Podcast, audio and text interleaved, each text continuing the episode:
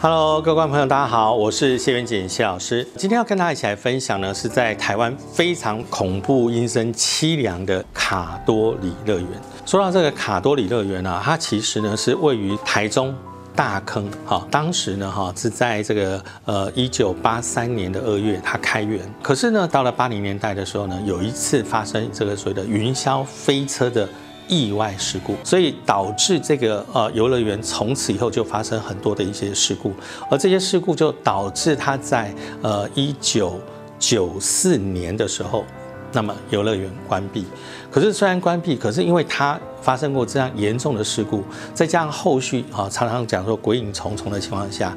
那因此呢哈，它就被称之为非常有名的猛鬼乐园。为了这个猛鬼乐园，我做了不同的灵异节目。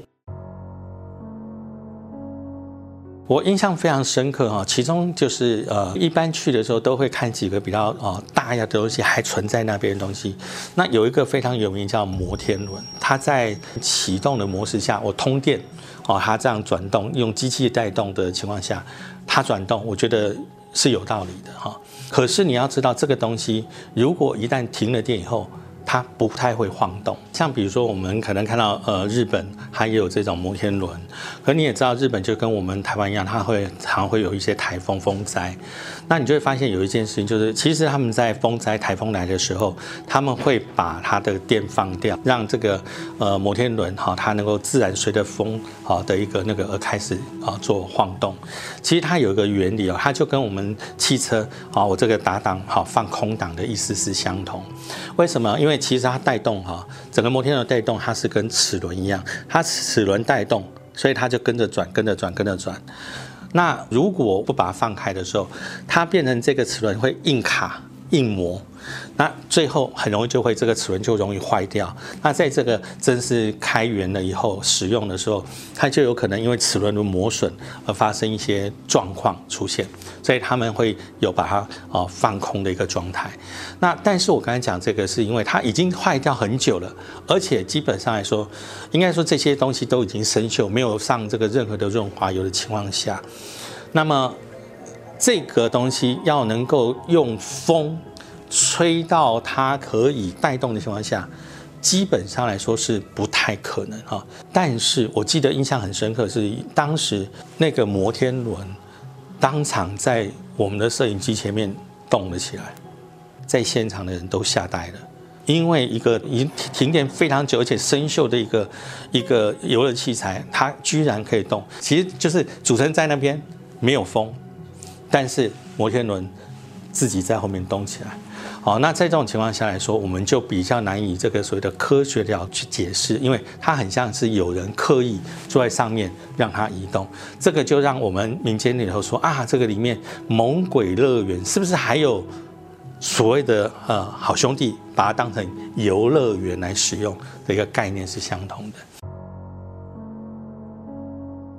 那还有一次呢，是在另外一个节目。好，那当时去的时候，我记得当时那个旧的咖啡杯那种正常晃动的情况下，是每一个会同时会动。可是呢，当时因为要做实验嘛，所以我们当时在现场拍的时候，哦，就选定了一个咖啡杯。当时呃，机器架好好放好以后，好，那就必须让测试的人坐在上方。结果测试人坐上去之后，他一开始没有感觉吗？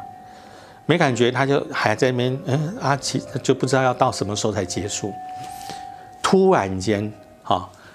在镜头前，这个咖啡杯猛烈晃动，这个猛烈晃动让坐在上面的人惊吓到惊吓不已。当时他应该是吓得这个所谓的三魂七魄应该都都跑掉了。所以当时他吓到的情况下，然后镜头前面这样看，没有任何一个人在这个周边出现。那那一次也是非常的恐怖。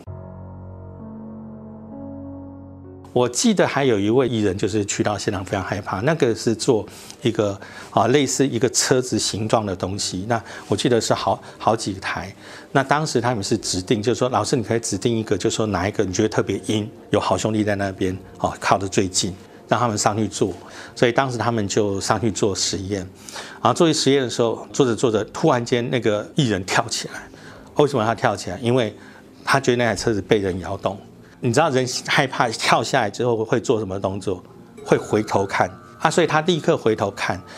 因为从他一开始做的时候，就没有任何人可以走到他的后面去啊。镜头前也可以看到，没有任何的人的情况下，整个晃动了一下。那当然，呃，这些其实都很难用科学的角度去做解释。但是从好兄弟的角度里头，这个所谓猛鬼乐园，在我们眼中虽然它是坏掉的，但在灵界的角度里头，它还是完整的，所以它还是可以玩的。其中有一次是听到声音，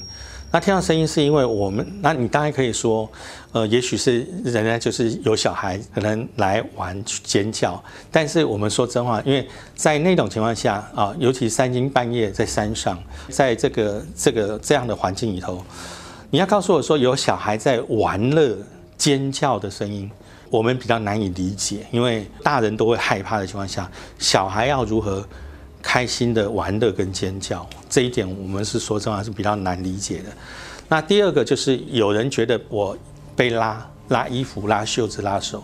但是因为我们通常成年人，我去拉你的时候或拍你的话，高度的话通常会是以肩部、肩膀的高度，但是他们通常被拉的情况下都是在袖口